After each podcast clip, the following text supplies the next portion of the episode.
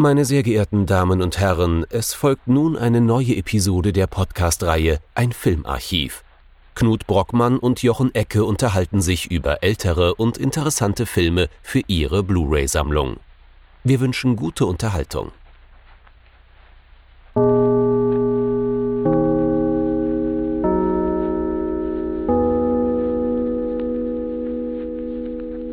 Hallo Knut.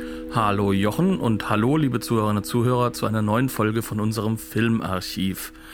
Wir wechseln schon wieder mit dem neuen Film den Kontinent. Wir waren ja erst in Australien, dann in Europa und befinden uns jetzt wieder in Asien, um genau zu sein, vor China, in einem damals noch dem Commonwealth zugehörigen kleinen Inselstaates, kann man sagen, oder Inselstadt, nämlich in Hongkong und haben uns welchen Film dort angeschaut. Es soll heute gehen um Prison Non Fa um mal ein bisschen ne, im Duktus des Commonwealth zu bleiben, äh, von Dingolam aus dem Jahr 1987. Und das ist so quasi der zweite große Film von einem Regisseur, der leider, leider vor kurzem verstorben ist und durchaus einen großen Impact auf das Hongkong-Kino, aber auch, würde ich sagen, aufs Weltkino hinterlassen hat.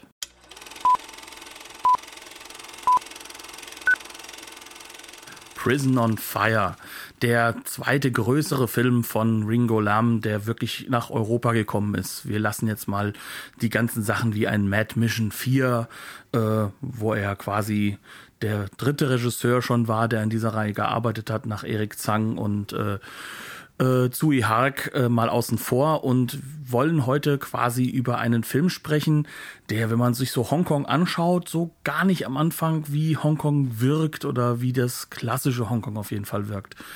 Äh, ja, ich denke mal, das liegt vor allem auch am Setting. Und worum mhm. geht's in dem Film? Das, das liegt wirklich zuvorderst am Setting und wie das vermittelt wird. Der Film hat nämlich einen unglaublich realistischen Anstrich, wie man, wie man äh, am Titel schon hören kann, es geht um ein Gefängnis. Um genau zu sein, verlassen wir dieses Gefängnis praktisch nicht. Ein Gefängnis in Hongkong in der Gegenwart. Wir betreten dieses Gefängnis zusammen mit dem Gefangenen 51910. Äh, das ist Lo Kai Hü, wird auch immer wieder Lam genannt, das Lamm, ne? Äh, im Verlauf des Films, gespielt von Tonika Fai Long so eine von seinen Breakout-Rollen ne, auf, auf dem Weg zum Hongkong-Star. Noch nicht ganz da zu diesem Zeitpunkt.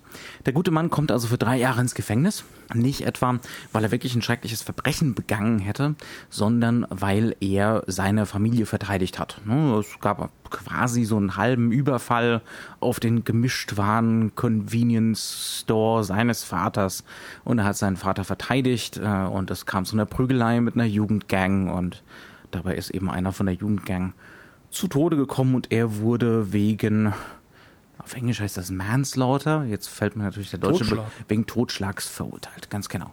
Ähm, er kommt also in dieses äh, vollkommen zu Unrecht, ne, das macht uns der Film mehr als deutlich klar, kommt er vollkommen zu Unrecht in dieses Gefängnis und freundet sich da relativ schnell mit dem Gefangenen 41671 an, gespielt von äh, Chow Yun-Fat. Ähm, der allerdings auch immer wieder Monkey genannt wird, was durchaus signifikant ist. Darüber Sogar eine Selbstaussage von ihm. Mhm. I am a monkey, you are a lamp. Mhm. Äh, eigentlich heißt er, glaube ich, Chung Chi Ching oder so. Mhm. Ja. Ähm, das heißt, also darüber reden wir dann auch gleich nochmal. Das ist eine von den Dimensionen des Films.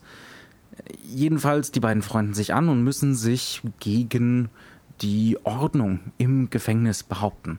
Und das ist nicht etwa äh, eine Gefängnisordnung, wie man sich das von einem demokratischen Staat erwarten würde, sondern das ist eine streng autoritäre Ordnung, die allerdings keinesfalls auf Recht und Gesetz basiert, sondern hier wird alles im Hinterzimmer oder eben auch mal auf dem Klo ausgemacht mit den Wärtern. Es gibt ganz klare Strukturen ähm, und die wichtigste Struktur ist, das ganze Gefängnis ist durchsetzt von den Triaden, also von der organisierten Kriminalität. Und äh, ja, diese beiden Gefangenen geraten immer wieder mit diesen Triaden, aber auch mit den Wärtern. Der Film macht da kaum einen Unterschied zwischen den beiden Organisationen immer wieder aneinander. Ja. Das ist erstmal so das grundlegende Setup. Ne? Mhm.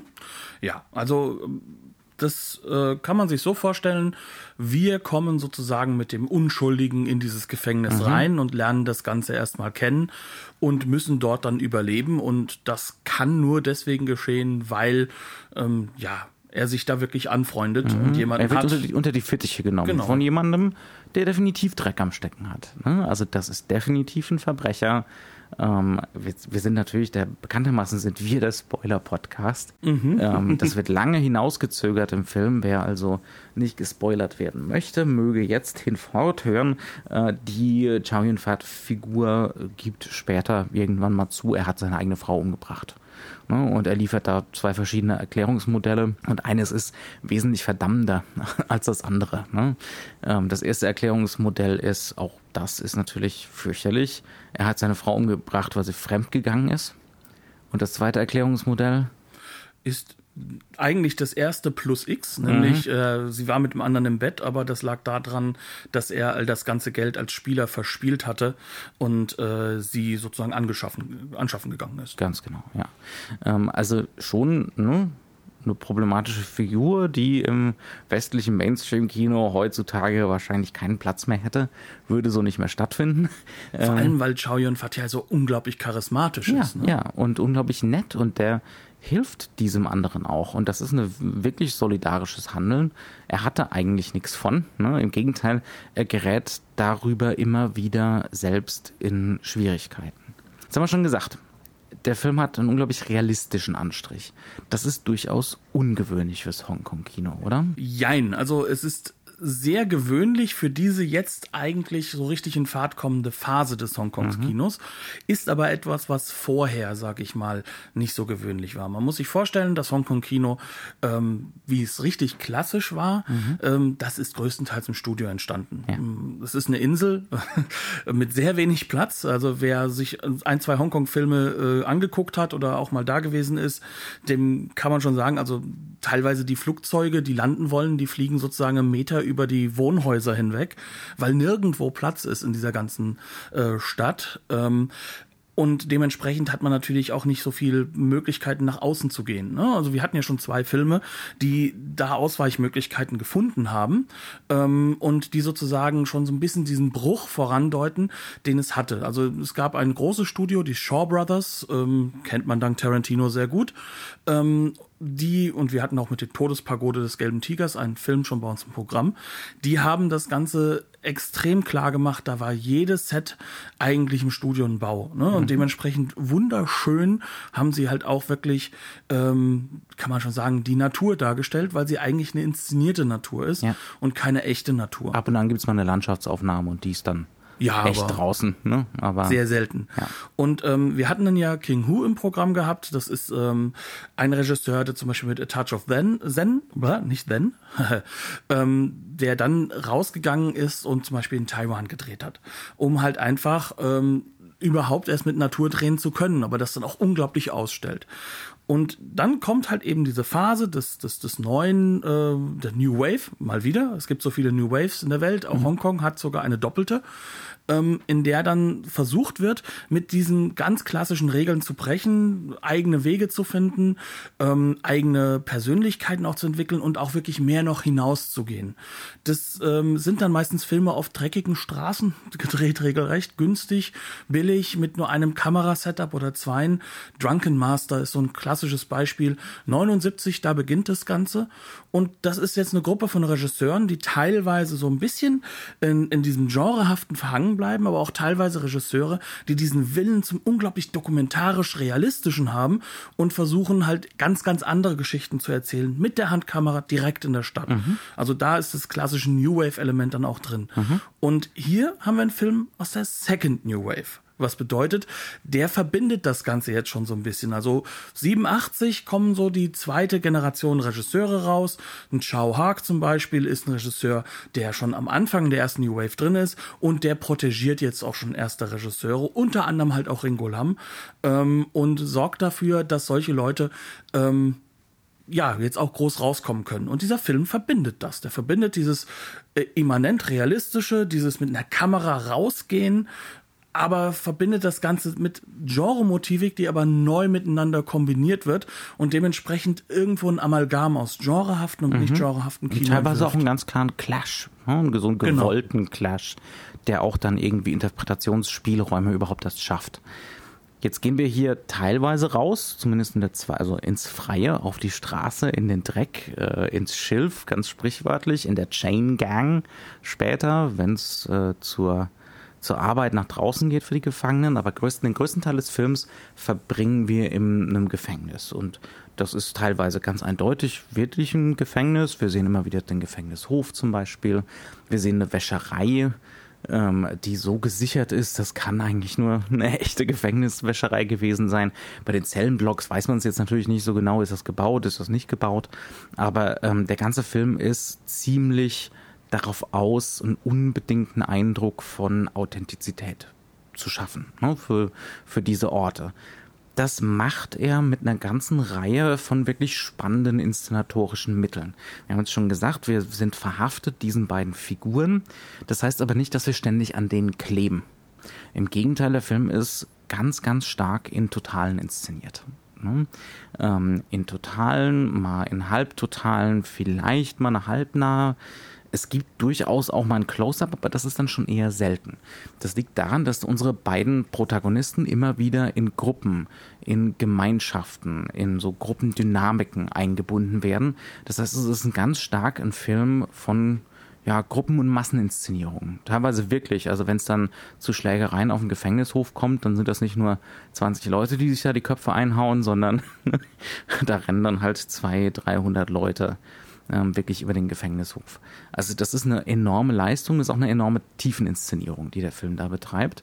Und dementsprechend ähm, ist das so ein ständiges Wechseln zwischen ähm, bisschen näher an diesen Figuren dran sein und sie dann wieder erleben in diesen ne, größeren Zusammenhängen, in diesen Gruppendynamiken.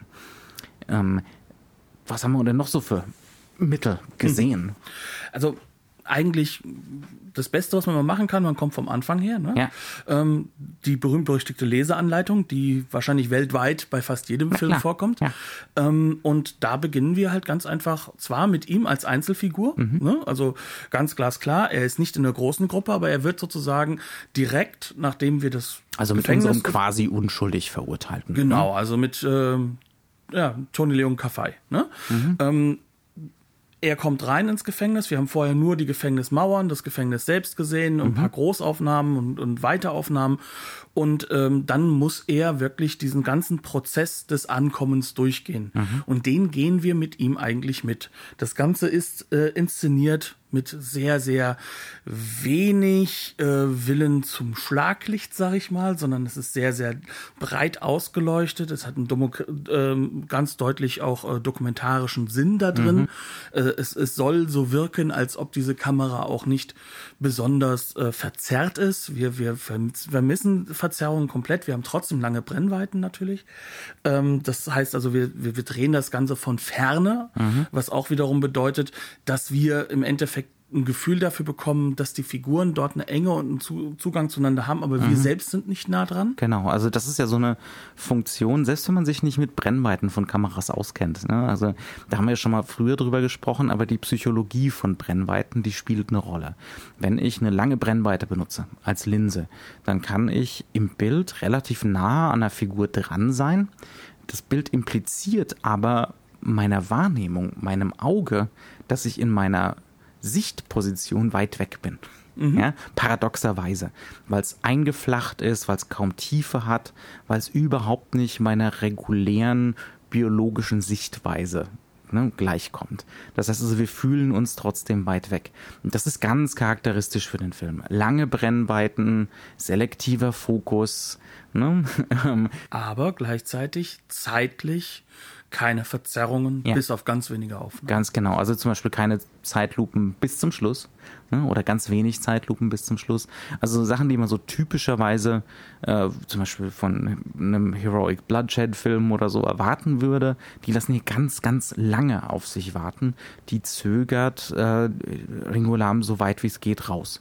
Und dann haben wir in der Beleuchtung, du hast schon gesagt, ne? eigentlich fast schon High-Key. Ne? Mhm. Ähm, auch gerade von außen, also alles, was von außen kommt, von Licht, ist mhm. eine Überbeleuchtung. Ja, ja, also wir haben ganz viele Überbelichtungen in der ganzen Geschichte. Wenn wir in diesen Hallen, äh, in diesen Gängen des Gefängnisses unterwegs sind, kommt das Licht von oben. Da sind keine Fenster, da kann das Licht nicht von rechts oder von links kommen, das kommt von oben. Es gibt immer einen schönen Heiligenschein, der gerne mal überbelichtet ist, zum Beispiel. Ähm, ja, also das alles erweckt so den Anschein von, das könnte auch mit dokumentarischen Kameras gedreht sein. Mhm. Das ist einerseits ökonomisch, ne, weil man nicht so viel Beleuchtung auffahren muss. Und andererseits hat es so einen seltsamen Realitätseffekt. Ne. Es ist, es ist effekthaft, es ist natürlich nicht die Realität selbst, ähm, aber es fühlt sich eben extrem dokumentarisch an. Es fühlt sich vor allem so an, als ob wir ganz, ganz nah eigentlich an der Situation sind, ohne dass wir Teil der Situation mhm. sind. Das ist halt eben genau ja. dieser Effekt. Ja der dadurch erzeugt wird. Mhm.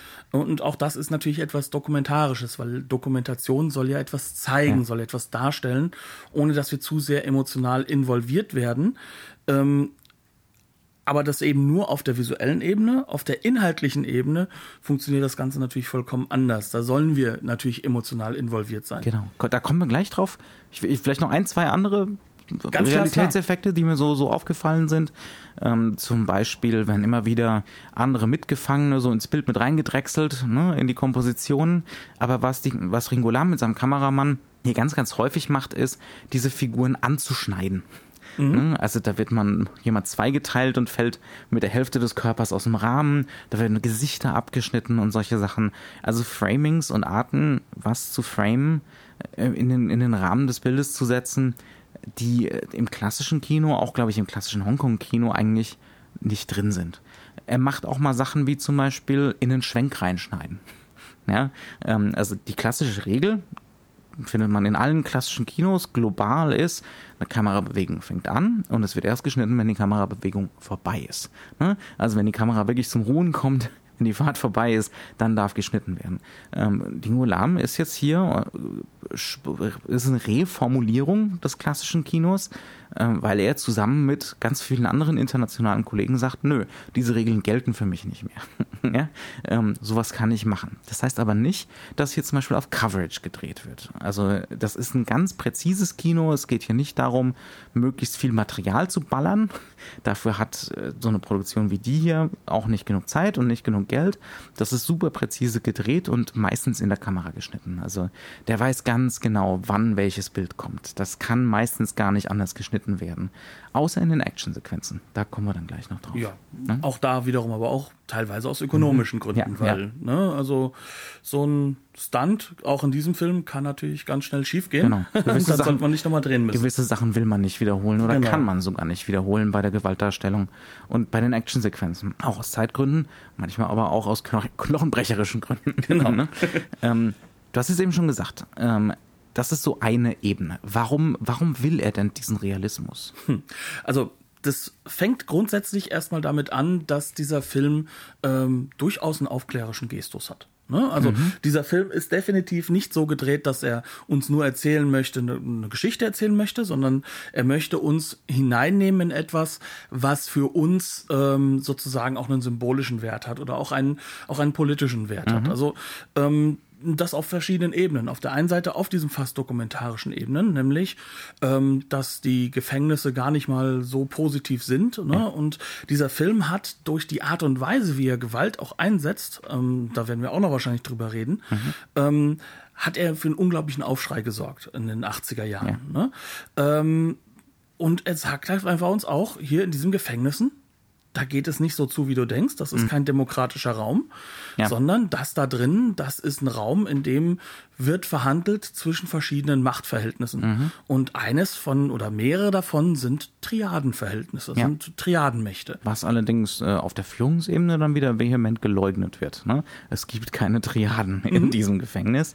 Und daran merkt man einfach, es geht auf einer gewissen Ebene wirklich darum, quasi dokumentarisch abzubilden, was wahrscheinlich zu dieser Zeit in einem Hongkonger Gefängnis dann tatsächlich auch los war.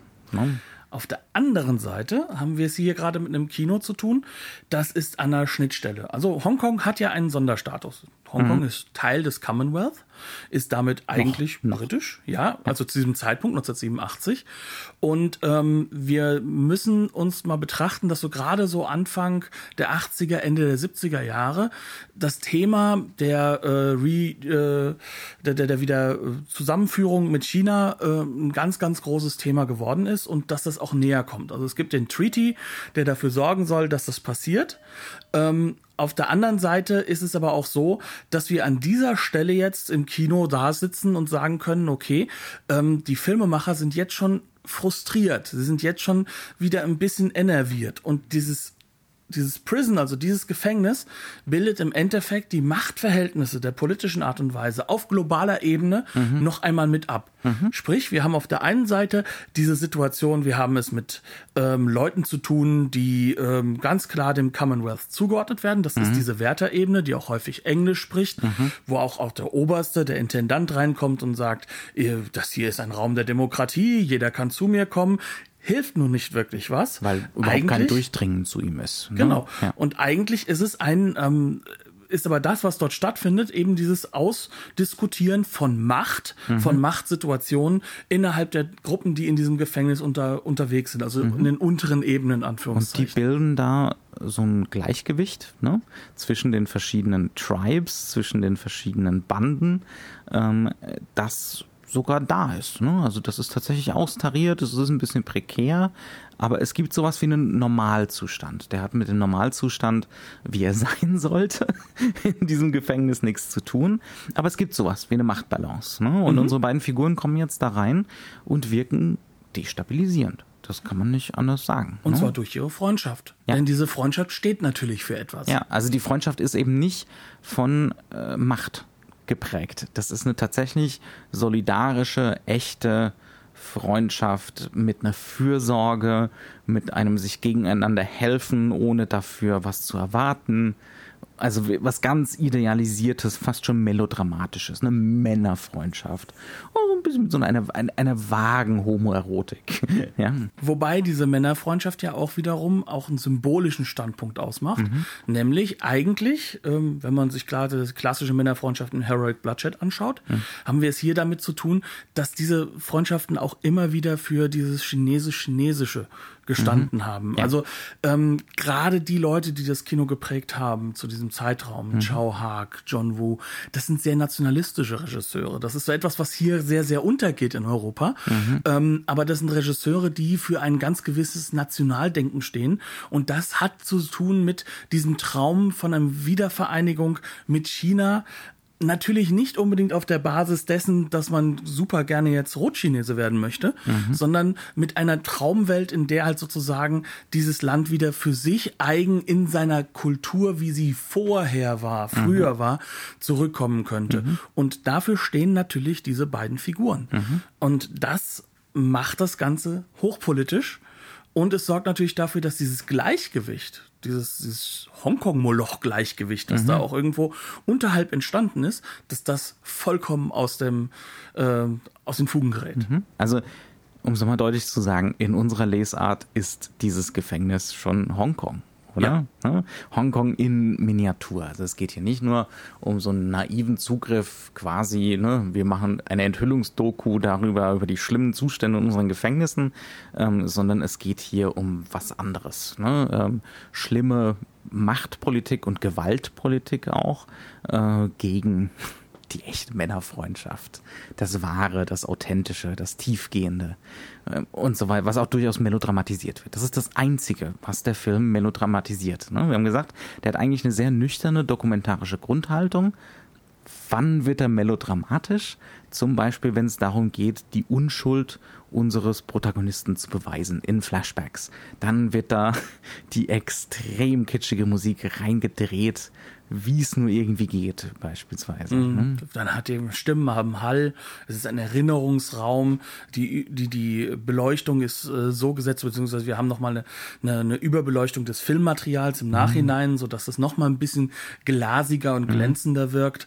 Ähm, und wir haben natürlich auch dort plötzlich ähm, eine Welt, in der zum Beispiel Zeitlupe und Co. viel, viel häufiger mhm. eingesetzt werden, wo wir sozusagen diese filmischen Methoden viel klassischer auch mhm. einsetzen. Er stellt seine Idealisierung also auch aus, ne? also mehr als deutlich. Mhm. Also es geht jetzt nicht darum, dass wir hier blank manipuliert werden, sondern es geht darum, so, da gehen eigentlich auch schon wieder so die Blinklichter an, Obacht, Melodram. Mhm. ähm, aber das macht er ganz deutlich. Ne? Ja, und er zeigt an dieser Stelle, gerade in dem ersten größeren Flashback auch, dass es in diesem Film um die Eruption von Gewalt, die sich aus diesen Situationen ergibt, ja. auch geht, weil er hat dort eine erste wahnsinnig krasse und aus dem Nichts zu kommende ähm, ja. ja Tötungsszene. Mhm. Ne? Und diese ähm, ist wirklich meinst, so. Du meinst die auf dem, auf dem Hof? Oder welche meinst du? Ich meine noch, wir sind auch in der, in dem Flashback, in dem ersten ah, großen, ja, klar. Mhm. Ähm, wo er einfach ähm, sich mit den Jungs prügelt. Das wirkt alles schon gefährlich. Wir mhm. haben schon das erste Mal halt auch ein Bild, das immer wieder kommt, nämlich mhm. dass Menschen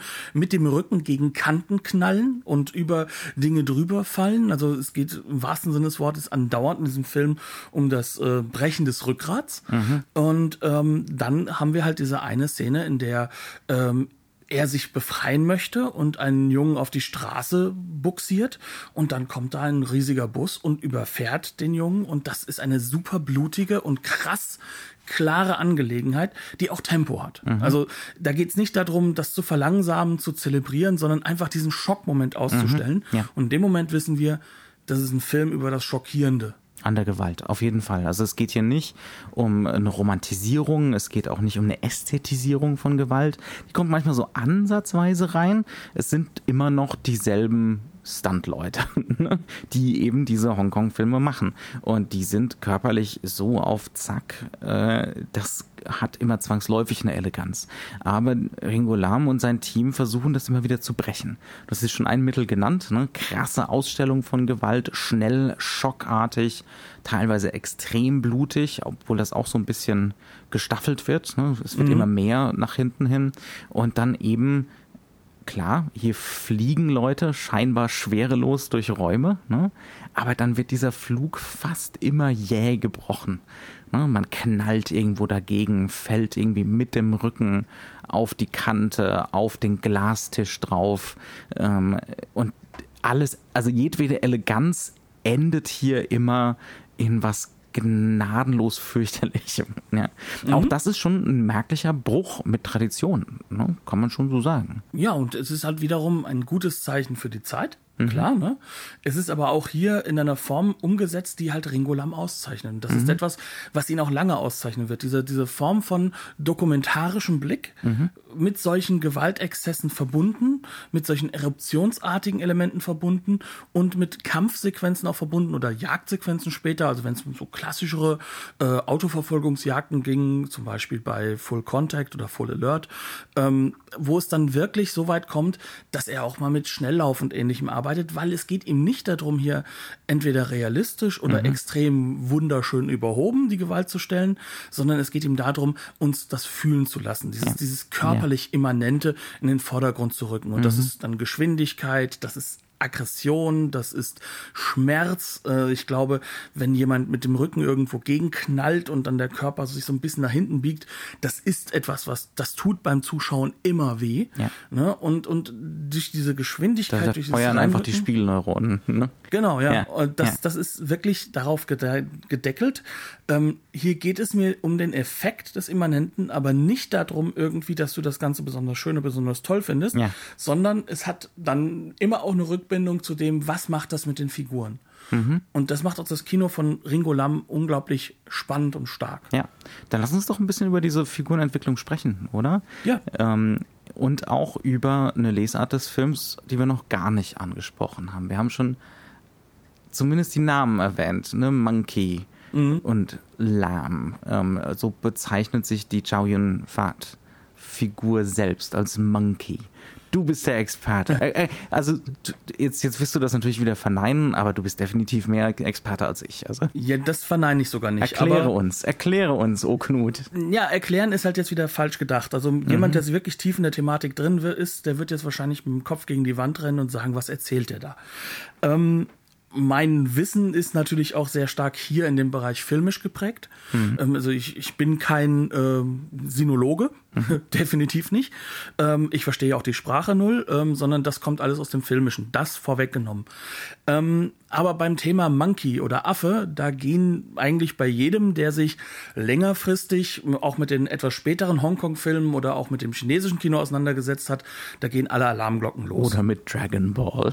oder mit Dragon Ball, genau. Also ähm, da haben wir es hier mit einem buddhistischen Zyklus zu tun, beziehungsweise es ist nicht klassisch buddhistisch, sondern wir haben es damit mit einer mythologischen Figur zu tun, dem, dem, dem Monkey King, dem Monkey König, mhm. der ähm, laut ähm, äh, einer der großen, sag ich mal, ja, wie wir sagen, Odyssee-artigen Geschichten mhm. ähm, mit anderen Fabel Figuren zusammen die Suren nach China gebracht hat aus dem Indischen. Und der ist eine Figur, die ist dadurch geprägt, dass er dieser klassische Trickster ist. Ja, also er ist nicht ähm, eine Figur, die positiv oder negativ ist, sondern er ist eine Figur, die wir nicht einordnen können und die wir nicht eindeutig zuordnen können. Das ist jemand, der von der einen zur anderen Sekunde sich emotional komplett wandeln kann, mhm. der total aus seinem Instinkt zu handeln scheint, aus seiner Emotionalität heraus und dem das sozusagen ausgetrieben werden muss muss, beziehungsweise der nur auf dieser Ebene funktionieren kann und dem das Menschwerden erst beigebracht werden muss, in gewisser mhm. Weise. Und damit halt auch erst der Sinn des menschlichen Lebens. Ähm, und dadurch, dass sich der Chow Yun-Fat-Charakter so genau nennt, wird uns auch relativ klar gemacht, dass er so eine Trickster-Figur mhm. sein wird. Er wird schon als Trickster eingeführt, ja. bevor er es überhaupt sagt. Ja. Er kommt singend, aber schwer verletzt ins Krankenlager und muss dort dann im Endeffekt ähm, gleich mal für Chaos sorgen, weil er hat Zigaretten mitgebracht, was er eigentlich nicht darf, äh, manipuliert aber den dortigen Wärter, dass, dass man darüber hinweggeht. Er sorgt dafür, dass ähm, alles ins Lachen kommt, jeder das lustig findet, aber eben auf Kosten ähm, von unserem Hauptcharakter, ne? also ähm, von ähm, Tonelion Kafai, der im Endeffekt ähm, das Opfer dieser ganzen Geschichte ist, nachdem er einmal nicht geholfen hat, ähm, zu verbergen, dass er diese Zigaretten hat. Was bedeutet, wir haben hier schon eine klare, deutliche Zuordnung, welche Rolle der in diesem Gefängnis spielt. Mhm. Und das haben wir nicht nur auf der Ebene des, des Realistischen, sondern hier ganz deutlich halt auch in die Kulturgeschichte zurückgebunden. Mhm. Und diese Figur dieses Monkey Kings, die kommt auch häufiger mal vor. Mhm. Also die ist äh, sehr häufig sogar ähm, neu verfilmt worden, ist teilweise Teil von Kampftechniken, ne? Monkey-Style, den hat schon jeder mal mitbekommen. Ähm, Drunken Monkey, einer der bekannteren Filme, die auch in den 80er, 90er Jahren entstanden ist. Ähm, aber das geht halt bis ins frühe Kino zurück. Und auf diese Figur bezieht sich im Endeffekt Chow Yun-Fat. Und das ist natürlich so ein aktivierendes Schema, ne? so ein mentales Schema, das ein Publikum in Hongkong dann größtenteils mitbringt. Ne? Die gehen ins Kino und die verstehen sofort, was gemeint ist. Die können dann entsprechend auch Vorhersagen treffen. Ne? Die mhm. wissen, wie diese Figur zu nehmen ist. Die wissen, die wird so oszillieren ständig hin und her zwischen verschiedenen Schemata und das kriegt man in dieser ersten Szene dann auch gleich zu sehen. Ne? Ähm, einerseits äh, extrem so, er weiß alle Regeln, er kennt alle Regeln, du musst hier gar nichts machen, du musst hier nicht kehren, sagt er zu einem. Ne? Warum mhm. räumst du hier auf? Naja, der Arzt hat mir die Anweisung gegeben, du musst hier gar nichts, sagt er. Ne? Und das ist offensichtlich sozusagen, sind juristische Kenntnisse, die er da hat. Andererseits dann aber, sobald er vor der Tür ist, ne, vom Gitter, äh, tritt er sofort mit dem Arzt in Verhandlungen, äh, ähm, und es kann eine inoffizielle Regelung wegen der Zigaretten getroffen werden. Ne? Ähm, also so ein ständiges Hin und Her ne? zwischen Regeln ja. umgehen, Regeln genau kennen, ähm, alle gegeneinander ausspielen äh, und vor allem extrem auf sich selbst bezogen das Ganze. Und ne? ein extremes Gewaltpotenzial in ihm. Mhm. Auch das wird damit schon angedeutet. Ja, ja. Aber die Figur bleibt ja nicht so, ne? Nee, also er ist eine Figur, die sich durchaus über den Film hinweg verändert und auch das ist in dieser Monkey-Geschichte mit drin, mhm. weil er wird wirklich genuin zu einer Art Schutzfigur äh, für den zu Unrecht mhm. ähm, aus dem normalen Arbeitsleben in diese Gefängniswelt hineingedrückten ja. äh, Ton Leon Charakter. Und plötzlich kriegen beide Figuren eine Psychologie. Ne? Ja. Also diese Monkey King Figur hat ja wirklich nur bedingt ne, als mythologische Figur wirklich eine Psychologie und plötzlich scheint sich diese Chow Yun Fat Figur auch in diesem anderen wiederzuerkennen. Zum Beispiel in diesem Wutausbruch. Mhm. Also der, die, äh, die Tony äh, Kafailong-Figur, ähm, also Lam, ne, ähm, mhm. der unschuldig Verurteilte, äh, der glaubt, in Schwierigkeiten mit seiner Freundin draußen zu kommen. Er glaubt, dass die ihn demnächst verlassen wird. Und das ist mit ein Grund, weswegen er ausflippt, warum er plötzlich in sich selber auch so ein Gewaltpotenzial entdeckt. Ne? Mhm. Ähm, dass er natürlich hauptsächlich gegen sich selbst richtet. Äh, das ist natürlich auch so eine Tendenz, die der Film hat, wieder sowas wunderbar Thanatöses, ne? Der, sowas männlich Todestriebiges, äh, was da überall auch so ein bisschen mitschwingt. Und es ist dann die Monkey-Figur, also die Chow Yun-Fat-Figur, die ihm in einem von den großen Set-Pieces in der Wäscherei, ein schrecklicher Gewaltausbruch in der Wäscherei, davon abhält, jemand anderen umzubringen. Ja. Ne? Ähm, also er erkennt sich wieder. Ne? Dieses, äh, das sagt der Film nicht. Das wird nicht ausgesprochen. Vor allem können wir das zu dem Zeitpunkt noch gar nicht wissen, weil wir zu dem Zeitpunkt gar nicht wissen, dass er seine eigene Frau umgebracht hat. Ne? Also dass er zu diesen äh, Wutausbrüchen über Frauen genauso neigt. Ne? Ähm, aber das Und nicht nur Frauen, also ja, sondern generell, dass er allgemein ja. diese Befähigung hat. Das ist nur eine Andeutung durch ja. eben diese Selbstbenennung äh, mhm. und sein Verhalten. Das heißt also, alle diese Ebenen fangen an miteinander zu zu interagieren. Ne? Diese realistische Ebene, die psychologisierende Ebene, die mythologische Ebene, die fangen an, sich so miteinander zu verflechten. Ne? Und die machen, die machen äh, es schwieriger, aus diesem Film so Sinn zu machen. ähm, also zu einer kohärenten Interpretation zu finden. Und ich glaube, das will der Film auch zu einem gewissen Grad. Also, dass da so ein Geheimnis bleibt bei den Figuren also hauptsächlich ist dem Film wichtig, dass wir aus unserem Genre-Denken sozusagen ein wenig herauskommen. Ja, ja. Also er bietet uns ja diese Genre-Elemente an. Also gerade das Mythologische ist natürlich im Genre sehr weit ja, verbreitet. Allein diese Männerfreundschaft ist ein unglaublich klares Genresignal. Das ist auch schon auch Heroic Bloodshed ist ja mhm. nicht das Neues. Das gab es auch schon bei den Shaw Brothers. Das ist etwas, was also diese Verbrüderung, die hat es auch schon im klassischen äh, Schwertkampffilm natürlich mhm. lange Zeit gegeben. Die ist dann natürlich in diese ähm, realistische neue Welt weiter hineingetragen worden. Ja. Wird natürlich jetzt auch hier radikalisiert von Leuten wie John Woo, mhm. aber äh, es ist halt so ein Element, er möchte, dass dir das zwar bewusst ist und dieses Genre-Element da ist, mhm. aber er möchte dir gleichzeitig den, diesen Sicherheitsaspekt, also diese mhm. Sicherheit im Genre, die möchte er wieder wegziehen. Ganz genau, also der wird nicht immer der Monkey King sein und der wird sich nicht immer wieder Monkey King verhalten. Ne? Er ist keine mythologische Figur, genau. sondern er ist ja. gleichzeitig eine realistische Figur. Mhm. Er ist aber auch gleichzeitig ähm, eine Symbolfigur ja. auf einer psychologischen und auch teilweise auf eben dieser staatlichen ja. Ebene. Ja, ne? ja. Und das ist total spannend. Ne? Also diese, diese Irrungen und Wirrungen, die sich daraus ergeben. Ähm, das ist eine Ebene. Wir haben jetzt auch ein bisschen über, über Macht gesprochen ne? und Machtverhältnisse. Wie, wie arbeitet der Film denn hier? Oder beziehungsweise, lass uns erstmal gerade mal kurz mal Kehrtwende, ähm, diese, diese, diese ähm, Yun Fat Chao Figur, Chao Yun Fat Figur ist auch unglaublich sympathisch. Ne? Also das mhm. ist auch was, ähm, was mich wirklich begeistert hat an dem Film.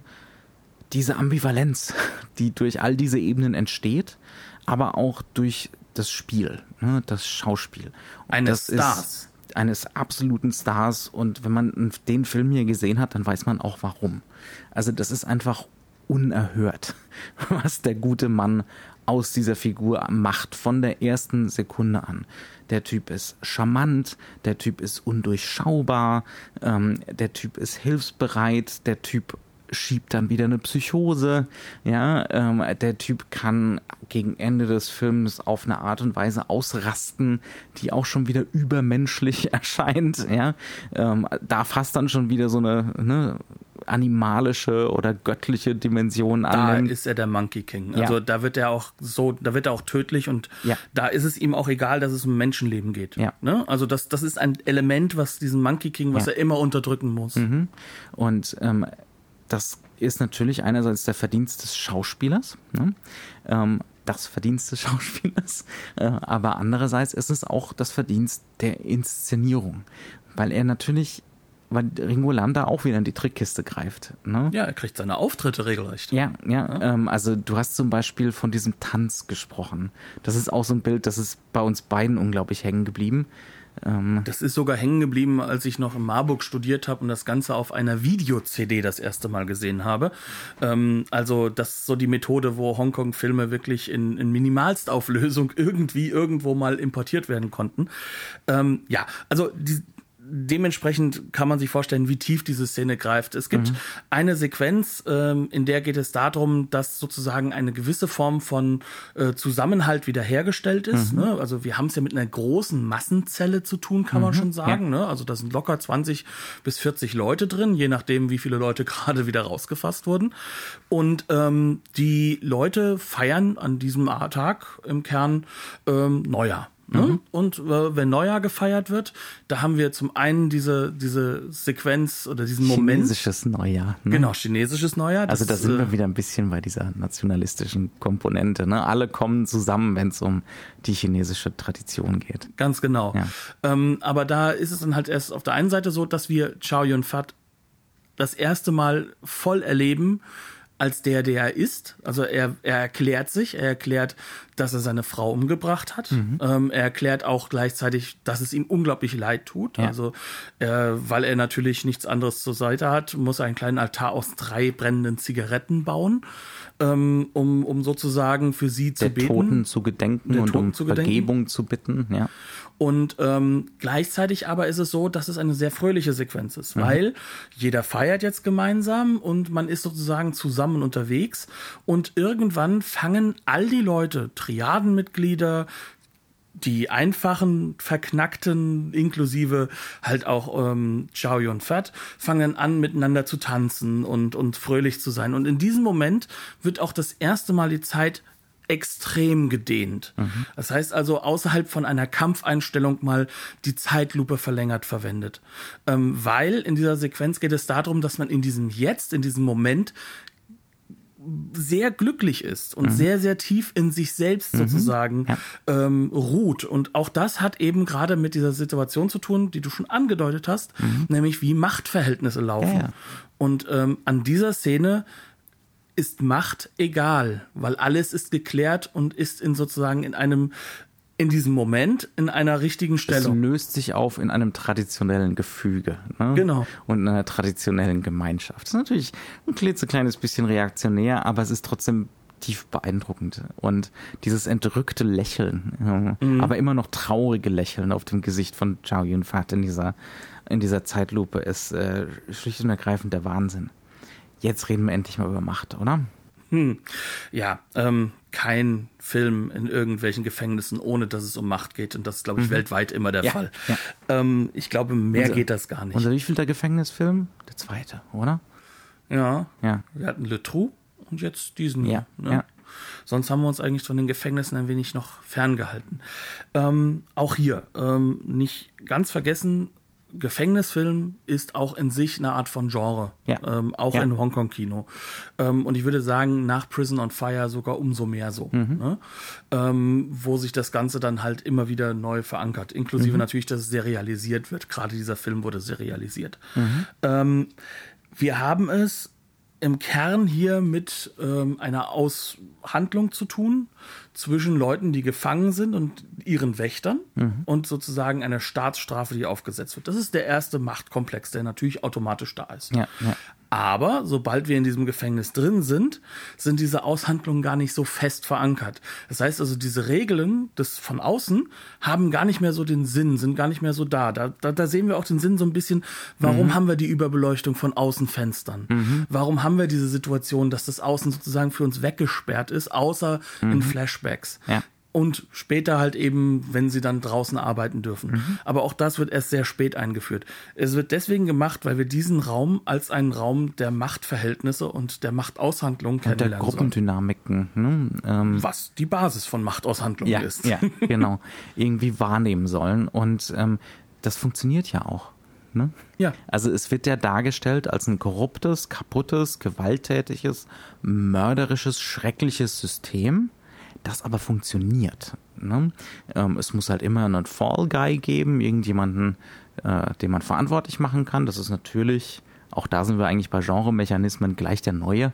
Ne? Und der Schwächste, derjenige, der, der, halt auch keinerlei Gruppe hinter sich hat. Also unser Protagonist, unser unschuldiger Protagonist, der da reingeworfen wird und dann gleich mal zum Sündenbock gemacht wird. Ähm, und das ist der Mechanismus, der immer wieder greift. Ne? Ähm, und das sind dann immer wieder und immer wieder unsere beiden zentralen Figuren, die gegen Ende hin sogar in die Jauchegrube runter müssen, ne? Mhm. Äh, um da eine Verstopfung zu lösen und derartige Sachen. Ähm, das heißt also, wir kriegen gezeigt, das sind autoritäre Strukturen. Ne? Ähm, die da herrschen mit Banden und Unterbanden und ob das jetzt die Wärter sind oder die, die Insassen, die hängen alle voneinander ab. Ne? Ähm, in ihrer Korruption hängen sie ganz, ganz eng voneinander ab und gleichzeitig wird diese Macht nie an einem Individuum festgemacht. Ne? Also diese Macht kann jederzeit entzogen werden, äh, kann jederzeit verschwinden ähm, und ist wirklich so fast schon so in einem Foucault'schen Sinne. Ne? Es ist eine Funktion. Es, mhm. ist, es ist wie so ein Netzwerk, ein unsichtbares, aber es ist, die Macht gehört dann nie irgendeinem Individuum. Und die ist deswegen auch immer dynamisch. Ne? Mhm, ne? Also ja. das heißt also, wenn ich als ähm, der oberste Bösewichtswärter, der auch da ist, ähm, ähm, nämlich Officer Hung, gespielt von äh, Roy Cheung. Ähm, wenn, wenn ich da meine Macht haben möchte, dann ja. ist die genauso verliehen von verschiedenen Seiten. Ja. Zum einen habe ich natürlich das Gewaltmonopol irgendwie, mhm. aber ich kann die Leute natürlich auch nur im Griff halten, wenn die oberen Triadenbosse oder die Bosse innerhalb dieser Gruppen mhm auf mich hören oder mit mir zusammenarbeiten. Ja. Und ähm, das ist bewusst und dementsprechend verwischt das auch immer wieder. Ja. Ne? Und ähm, auch wenn das, das auf einzelne Personen dann bezogen sein mag, trotzdem stehen diese Personen dann für die Gruppe. Mhm. Das wird dann auch ganz schnell undurchsichtig. Also der mhm. Film hat ganz viele Szenen, wo man, also wo ich zumindest, vielleicht bin ich auch einfach doof, wo ich teilweise der Logik gar nicht folgen konnte. Ja? Also wer wird jetzt für was verantwortlich gemacht? Ähm, ja, ähm, warum, warum wird jetzt diesen oder jenem die Schuld zugeschoben und so? Da muss man erstmal so ein bisschen nachdenken, weil das so völlig irre seltsame Gefüge sind und immer verschwindet irgendein Wächter mit äh, irgendeinem Triaden-Unterboss auf dem Klo. Und dann wird halt da ausgehandelt, ne, wie jetzt das Gleichgewicht wiederhergestellt wird. Ne? Vor allem wird dieses Gleichgewicht immer über eine Form von Symbolpolitik hergestellt. Also ja. es wird immer Zeichen gegeben, es werden immer nach außen hin ähm, Narrative angeboten, mhm. um jemanden die Schuld zuzuschieben. Mhm. Also das sind nie Aspekte, die von sich aus irgendwo gesagt werden, sondern das Narrativ wird aufgebaut, sodass die anderen zu diesem Schluss kommen müssen, mhm. dass jemand der Schuldige ist. Ja. Und ähm, das hat natürlich etwas von Politik und halt auch von großer Politik mhm. wiederum. Ne? Ja, ja, absolut. Und ja. ähm, dementsprechend steht das Ganze ja auch, ähm, dieses Machtsystem, als, als symbolisches Element. Ne? Ja. Und äh, wenn am Anfang schon gesagt wird, hier herrscht Demokratie, wir haben ja eigentlich nur zwei Figuren, die Individuen sind oder längerfristige Individuen, die nicht noch für eine Gruppe mhm, stehen. Also ja. wir haben einen Gangsterboss namens Mickey, der sich äh, die ganze Zeit an den beiden Hauptcharakteren auslässt ne? und, und rächen haben, will eigentlich. und rächen will und ein anderer namens Bill, der immer hin und her geschwingt, ob er nun sie angreifen will oder ähm, dann meistens manipuliert schon, ne? Mhm. oder ob er halt mit ihnen zusammenarbeitet, wie gegen Ende halt vor allem mhm. auch. Und ähm, der Kern des Ganzen ist, dass die einzigen zwei eigentlichen Individuen, nämlich die Ausgegrenzten, mhm. die sich zusammentun als dieses Buddy-Team, dass die die einzigen sind, die eigentlich sozusagen in dieser de demokratischen Logik mhm. wichtig sein müssten. Ja. Aber das sind sie hier nicht. Ja sondern das sind Aushandlungen, die werden über ihre Köpfe hinweg gemacht. Ja, ja. Und auch da wiederum kommt ganz deutlich diese Frustration über diese politische Situation Hongkongs mhm, hinaus. Ja. Ne, da machen zwei große Nationen, ähm, beziehungsweise auch in diesem Sinne zwei Machtblöcke, wir befinden mhm. uns mitten im Kalten Krieg. Immer noch, ja. Immer noch, ne, machen sozusagen ihre kompletten äh, politischen Dinge über den Kopf von Hongkong hinweg mit Hongkong aus. Ja. Und das ist natürlich äh, durchaus sehr, sehr emotionales Feld, was mhm. bei uns natürlich vollkommen untergeht. Ja. Ja, und was man sich erstmal wieder so zurückerobern muss. Ne? Also diese Lesart, die einem Hongkong-Publikum vielleicht relativ leicht fällt, ne? zumindest auf so einer emotionalen Ebene da Anschluss zu finden mhm. an diesen Frust ne? und auch an dieses leicht reaktionäre, ne? dieses die Suche nach der einfachen Antwort. Äh, Tradition und Männerfreundschaft. Ähm. Ist ja auch keine. Ist ja auch ja, keine. Also ist ja auch keine ist, Lösung. Ne? Es muss ja immer ein ja. Aufopferungselement geben. Mhm. Es muss ja immer, also das ist ja dieses Heroic Bloodshed Grundelement. Mhm also wenn überhaupt einer überlebt, dann einer. Und mhm. meistens keiner. Ne? Und ja. äh, das ist ja auch so ein Aspekt, also dieses, diese Unmöglichkeit. Auch was Nihilistisches, ne? ne? Es ist nihilistisch und diese Unmöglichkeit ist deswegen auch so überhöhbar. Ne? Ja. Ähm, aber hier Fast schon ist opernhaft, ne? Das macht der Film ja auch am Ende. Ja, klar. Ähm, ja. Das, da ist sehr viel Opernhaftes drin. Mhm. Auch weil die Hauptfigur natürlich äh, rückzubinden ist in so eine, so eine klassische äh, äh, chinesische Familie. Also im Endeffekt, er ist ja nur im Knast deswegen auch schon zu Unrecht, unser äh, Tony Leon Caffey, weil er das Richtige macht. Er verteidigt ja seinen Vater. Das mhm. ist ja viel wichtiger als alles andere in so einem Lun Li-Konzept. Ja. Mhm. Und, und äh, im Endeffekt wird er dafür ja bestraft in diesem Mhm. Auch demokratischen Sinne natürlich. Ja, ja. Und all das ist halt eben so dieser, dieser, ich nenne es mal, dieser politische Kladderadatsch, der da jetzt sozusagen am Ende bei rauskommt mhm. und der hier dargestellt wird. Ja. Und wo natürlich dieser dokumentarische Gestus das Ganze natürlich rückbindet an, an etwas, ähm, an, an, an so ein Nukleus, aber mhm. das große Ganze wird nicht vergessen dabei. Ja, an die ganz konkrete Gegenwart. Ne? Genau. Auf jeden Fall. Jetzt haben wir wir sind so ziemlich am Ende, oder? Ja. Wir haben ganz viel geredet über Politik und Macht und Deutungsebenen ähm, und wie das alles verkompliziert wird und man kann das nicht als reines Genre gucken. Aber der Film macht auch Spaß, oder? Er macht enormen Spaß. Also äh, ich finde, dieser Film ist unglaublich stringent erzählt. Ja. Also der hat Tempo, der hat, der hat eine ganz präzise Art und Weise. Die Actionsequenzen sind vielleicht nicht schön, aber sie haben effektiv. Ja. Äh, wir, wir sind emotional ja. unglaublich gebunden. Der ganze mhm. Film besteht eigentlich aus, aus zwei Optionen, die wir als Publikum mitnehmen. Das eine ist der Aufschrei der innerliche, die, die, mhm. die fehlende Fairness. Und das andere ist, dass wir ab einem gewissen Punkt, wo wir feststellen, dass eben diese Machtkonstruktionen existieren, dass wir dann immer eigentlich schon Bescheid wissen, dass alles, was unser Hauptcharakter macht, falsch ist. Mhm. Und er agiert wie jemand von draußen, dem, ja. dem das nicht bewusst ja. ist. Und was natürlich auch dieses Reaktionäre schon wieder so ein bisschen abschwächt. Ne? Ja, genau. Ja, ja. Und, und das kommt halt alles damit hinein. Und ja, am Ende ähm, geht es darum, dass da draußen eine Freundin ist, dass eine Familie wiederhergestellt werden muss. Ähm, solche Aspekte kommen alle mit rein. Aber es ist und bleibt von Anfang bis zum Ende aber auch ein unglaublich frischer Buddy-Movie, der mhm. auch für, aus heutiger Sicht wieder frisch wirkt, ja, ja. weil zum einen das Hongkong-Kino im klassischen Sinne ja nicht mehr existiert mhm. und zum anderen das gegenüber den 90ern noch viel, viel mehr ähm, diesen Willen zum Immanenten hat. Ja, und, und zum Neuerfinden, ne? Ja. Äh, und zum fühlbar, spürbar machen. Ja. Und wie du es so schön immer sagst, ein bisschen auch zum Punkigen. Ja. Zum, zum, ja. zum Wütenden, sich mhm. auflehnen gegen, ja. gegen Mechaniken, die schon da sind. Ja, auf jeden Fall.